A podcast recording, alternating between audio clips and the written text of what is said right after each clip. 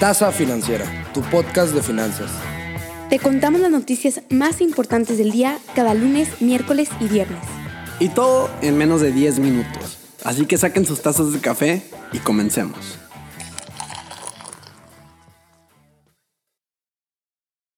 Muy buenos días, ¿cómo están en este viernes 3 de septiembre? Ya iba a decir agosto, pero pues bueno, ya pasamos al siguiente mes, qué rápido. Nosotros estamos a todo dar, con noticias muy interesantes y breves como siempre, para poder informarles de lo más relevante en el mundo de las finanzas de una manera platicadita.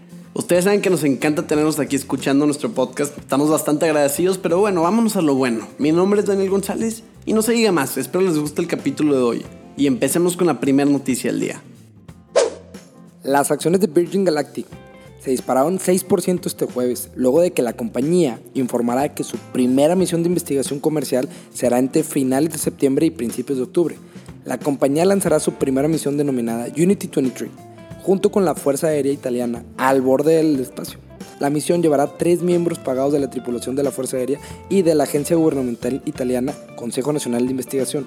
El vehículo llevará equipo de a bordo para estudiar los efectos del entorno de microgravedad en una serie de propiedades químicas y físicas. La misión se produce después de ver que el cohete de pasajeros de Virgin Galactic fue y vino con su fundador adentro.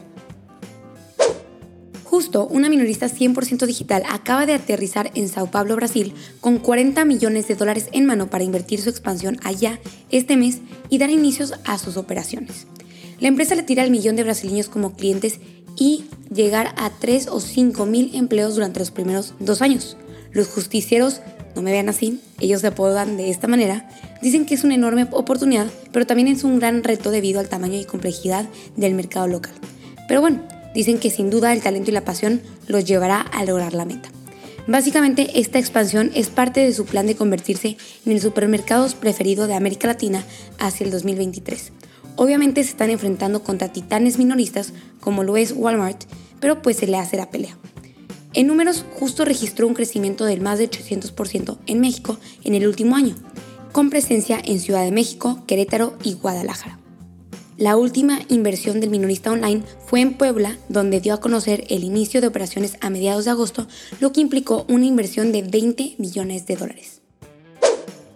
Esta noticia les va a interesar. Bueno, mínimo a mí se me hizo interesante, la verdad. Les cuento que Twitter pronto podría permitir a los usuarios dar propina a los creadores de contenido que usan Bitcoin, después de la última actualización de su función llamada Tip Jar. La actualización indica que los usuarios recibirán un tutorial en Bitcoin que incluye detalles sobre Lightning Network y billeteras de custodia versus sin custodia, etc. También les dice a los usuarios que se requiere una cuenta de Strike para poder usar esta función. La realidad es que la integración entre la criptomoneda y la plataforma de redes sociales ha sido un área de interés de larga data para la comunidad criptográfica, ya que el fundador de Twitter, Jack Dorsey, es amante y defensor a morir del Bitcoin. Es más, el vato hasta tiene hashtag Bitcoin en su descripción de Twitter. Literalmente es lo único que dice. Y ojo para los interesados en Twitter y en cripto, ya que Twitter ha anunciado recientemente ofertas de trabajo en su división de pagos para asesor legal senior y director de cumplimiento, ambos obviamente prefiriendo la experiencia en criptografía. Entonces básicamente Twitter es otra más que se forma en la fila para hacer uso de criptografía dentro de su empresa. Después del impulso del comercio electrónico el año pasado a raíz del confinamiento por la pandemia de COVID-19, especialistas estiman que este canal crecerá 226% en México en los próximos 5 años. Y déjenme les cuento por qué. Porque las tiendas físicas del país están siendo el inventario del comercio electrónico. Hay un ejemplo. Por ejemplo, las pantallas. Tú vas a Liverpool a comprar una pantalla, así una tele muy bonita, lo que quieras. Y a ti te gusta y ves que tiene buen precio y hasta descuentos. Pero ese día dices, bueno, luego la compro. Y ese día te llegas y te metes a Amazon, Mercado Libre, vete a saber lo que quieras. Y ves la misma pantalla, el mismo modelo, las mismas pulgadas por mil pesos menos y te la mandan en dos días porque tienes Amazon Prime. ¿Cómo competir contra eso? La verdad, sin duda, las ventas online no van a disminuir en absoluto.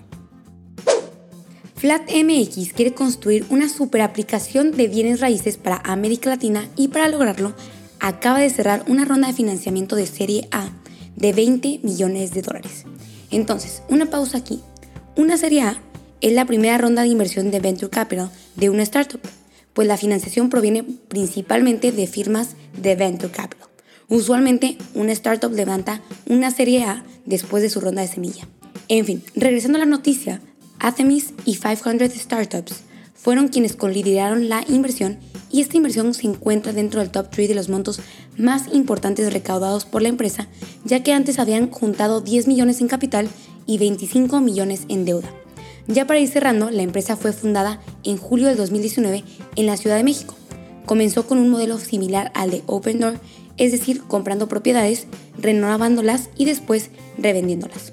En pocas palabras, es una startup prop tech porque es una empresa que utiliza tecnología para refinar, mejorar o reinventar un servicio dentro del sector inmobiliario. Supermercados y bancos actuando como hermanos. Santander México anunció que ahora las más de 760 tiendas de la cadena soriana funcionarán como su corresponsal bancario. De esta manera, clientes y usuarios del banco podrían realizar en estas tiendas operaciones como depósitos o tarjetas de débito de hasta 10 mil pesos por cuenta y por día, así como pagos a tarjetas de crédito de hasta 18 mil pesos por tarjeta y por día, presentando el plástico o simplemente con mencionar los 16 dígitos de la tarjeta. El banco detalló que gracias a esta alianza se podrían efectuar transacciones de manera inmediata en un horario de 8 de la mañana a 8 de la noche los 365 días del año, con un costo por operación de nada más y nada menos 8 pesos, ya con IVA incluido. Santander cuenta ya con más de 29.400 puntos de atención en toda la República Mexicana. Esto, más los diferentes acuerdos que está consiguiendo con Soriana y otras cadenas, simplemente refleja el crecimiento que esta misma está consiguiendo. Vamos a pasar a la sección de mercados, con datos del jueves septiembre 2 al cierre.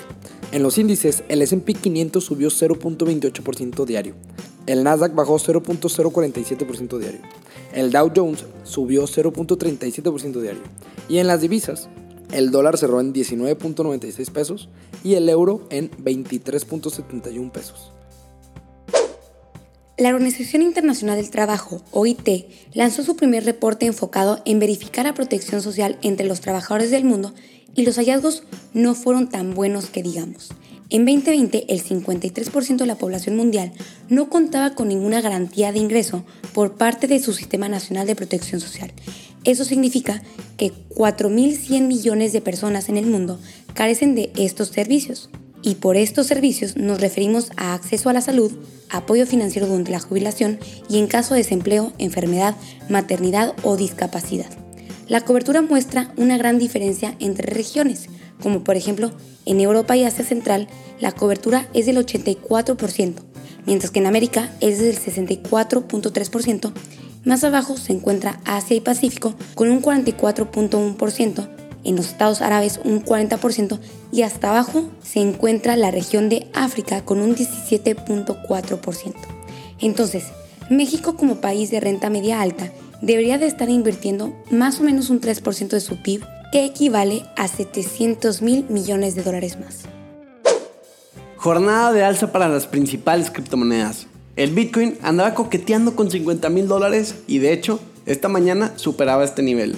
Y el Ethereum supera ya los 3.700 dólares por primera vez desde mayo, cuando la moneda digital alcanzó su máximo histórico. El repunte más reciente del Ethereum se debe en parte a la actualización de EIP, se debe en parte a la actualización de EIP 1559, o sea, Ethereum Improvement Proposal de la red, que redujo el suministro de Ethers y el crecimiento de las finanzas descentralizadas, además de los tokens no fungibles, o mejor conocidos como NFTs, que se desarrollan principalmente en la cadena de bloques del Ethereum. Mientras tanto, el Bitcoin sube un 23% en los últimos 30 días, Matthew Blum, jefe global de ventas y comercio en el intercambio descifrado Econex, señala que una ruptura al alza tendrá como objetivo 57.500 dólares con Bitcoin. No obstante, la cotización del Bitcoin conlleva una volatilidad implícita y los expertos creen que septiembre traerá un aumento de la actividad y con ello un aumento también de la volatilidad. Porque sí, aunque no lo crean, técnicamente el verano acaba hasta 21 de septiembre, aunque todos sigamos en clases o en chamba.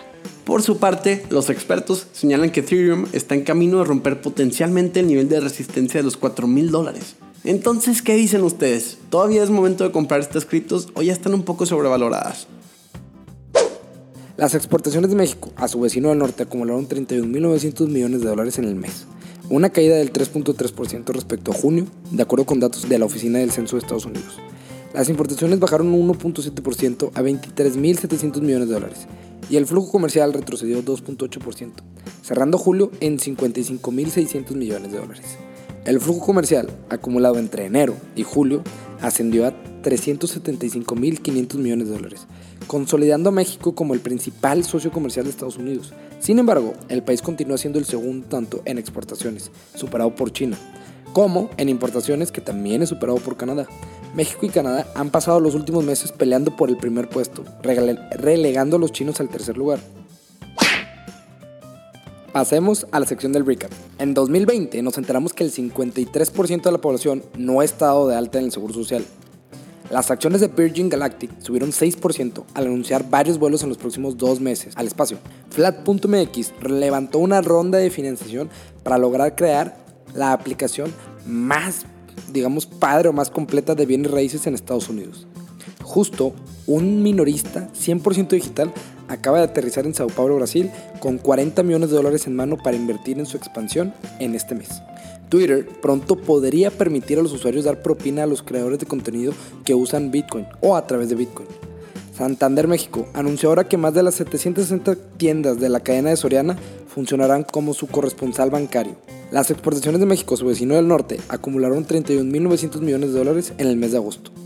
Las criptomonedas tienen una jornada de alza en sus precios estos últimos días. Y bueno gente, con esto concluimos el capítulo del día de hoy, viernes 3 de septiembre. Esperamos que hayan disfrutado tanto como nosotros de esta tacita financiera y de ser así, no olviden darnos follow y like en nuestras redes sociales como arroba tasa financiera. Mi nombre es Edina Velasco y les deseo un excelente fin de semana. Hasta lunes.